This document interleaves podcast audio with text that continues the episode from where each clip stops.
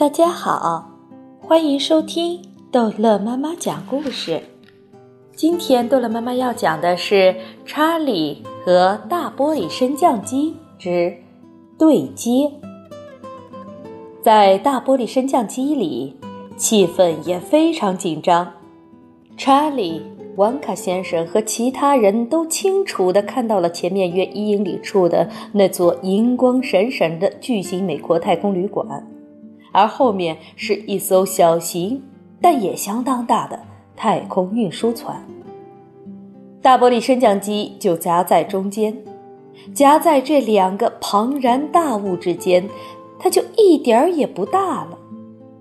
现在所有的人，包括约瑟芬奶奶在内，都很清楚的发生了什么事情。他们甚至知道，负责那艘太空运输船的三名宇航员叫沙克沃斯。香克斯和肖勒，因为这件事情全世界都知道。六个月以来，报纸和电视除了报道这件事情以外，差不多就没别的什么事情了。因为发射太空旅馆是本世纪的一件大事。嗯，真是幸运之至，王卡先生叫道。我们竟然介入了有史以来最庞大的宇航行动中，我们是陷入了有史以来最最糟糕的困境中。约瑟芬奶奶说：“马上向后转。”不，奶奶，查理说：“我们现在必须好好看看。”我们一定要看看那太空运输船和那太空旅馆是怎样对接的。王克先生飘到查理的身边，让我们抢先一步，查理。他跟查理咬着耳朵，让我们先登上太空旅馆。查理连气都透不过来，他咽了一口口水，接着轻轻地说：“这是不可能的。”我们要有专门的设备才能和另一艘宇宙飞船对接呀，王卡先生。必要时，我这架升降机还能和鳄鱼对接呢。王克先生说：“孩子，这件事情就交给我吧。”约瑟夫爷爷，查理叫道：“你听到吗？我们要和那太空旅馆对接，还要登上去呢。”哦，万万万万万万万岁！约瑟夫爷爷大叫：“沃克先生，这是一个多么出色的想法呀！一个多么惊人的主意啊！”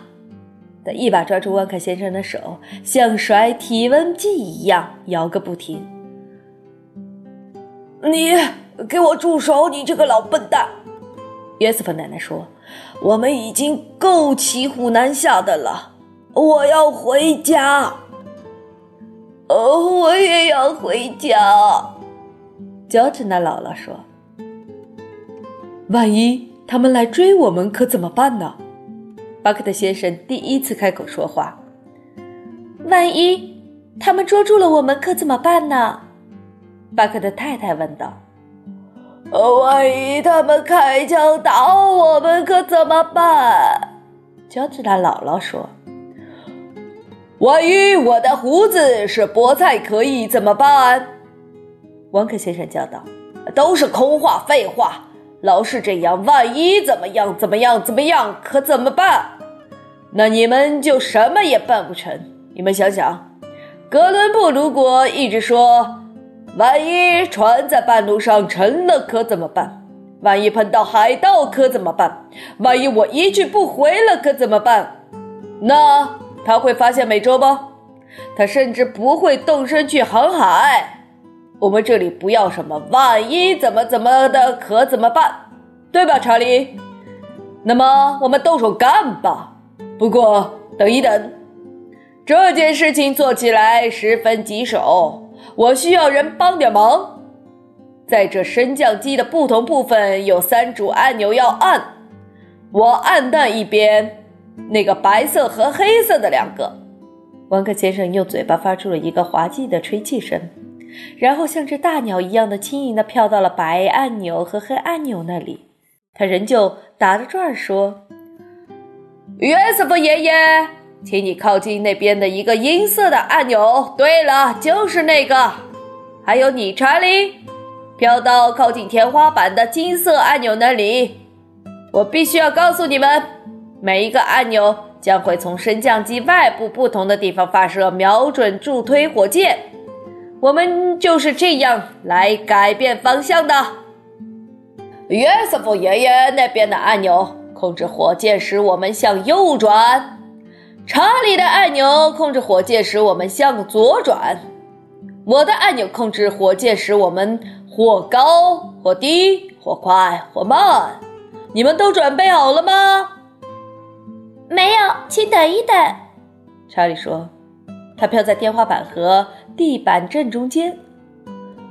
嗯，我可怎么上去呢？”我飘不上天花板，他拼命地滑动他的手和脚，像一个溺水的人，可是怎么也飘不上去。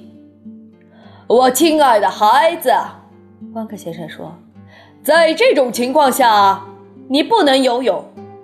你要知道，这不是水，是空气，而且是非常稀薄的空气，没有东西可以推动你，因此你必须使用喷气式推进法。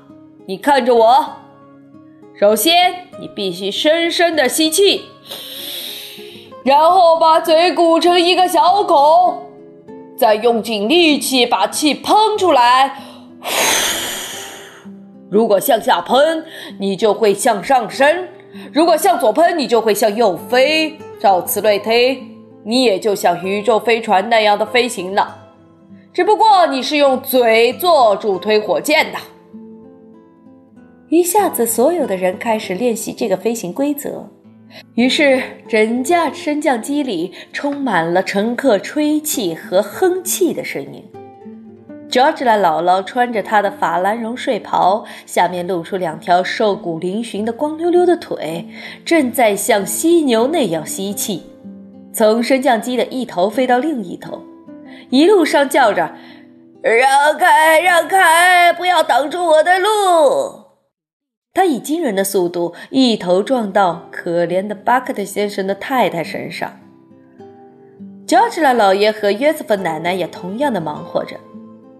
你能想象到地球上千万人在电视屏幕上看到这种疯狂的情景会怎么想？不过，你必须知道，他们看不清楚。大玻璃升降机在荧光屏上只有一颗葡萄那么大。升降机里的人就不会比葡萄核大多少了，而且隔着玻璃根本看不清。即使如此，地球上的观众还是能够看到他们像发疯似的窜来窜去，像些小虫子在玻璃盒里蠕动。他们在干什么呀？美国总统看着荧光屏叫了起来：“像是跳一种什么战舞，总统先生。”肖勒通过无线电回答：“你是说他们是印第安人？”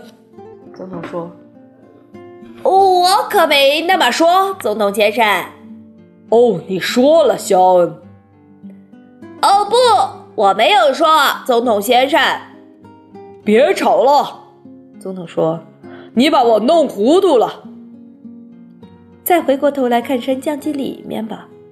汪克先生正在说：“求求你们，求求你们，请停止飞来飞去，请大家保持安静，好让我们对接。”你这可怜的老金鱼，乔治的姥姥飘过他身旁说道：“我们刚开始有一点乐趣，你就打断我们了。”大家看看我吧，约瑟夫奶奶叫道。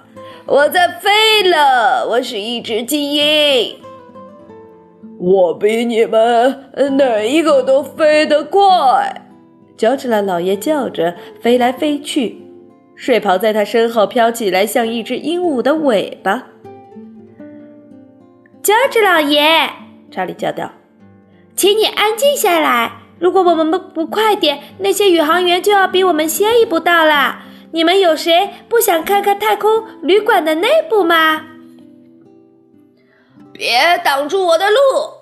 乔治拉姥姥吹着气飞来飞去，一路上大喊大叫：“我是一架大型喷气客机。”你是一个傻头傻脑的老蝙蝠，汪克先生说。最后，几位老人家飞累了，连气也喘不过来了，便全都静静地悬在空中。查理、约瑟夫爷爷，你们都准备好了吗？汪克先生问道。都准备好了，汪克先生。查理回答说，在天花板附近盘旋着。我是驾驶员，让我来下命令。汪克先生说：“我叫发射火箭，你们才可以发射。不要忘记了自己的职责。”查理，你管左舷；约瑟夫爷爷，你管右舷。汪克先生按下两个按钮中的一个，大玻璃升降机马上发射出助推火箭，升降机向前冲，但猛地向右转。用力按左旋按钮，沃克先生叫道。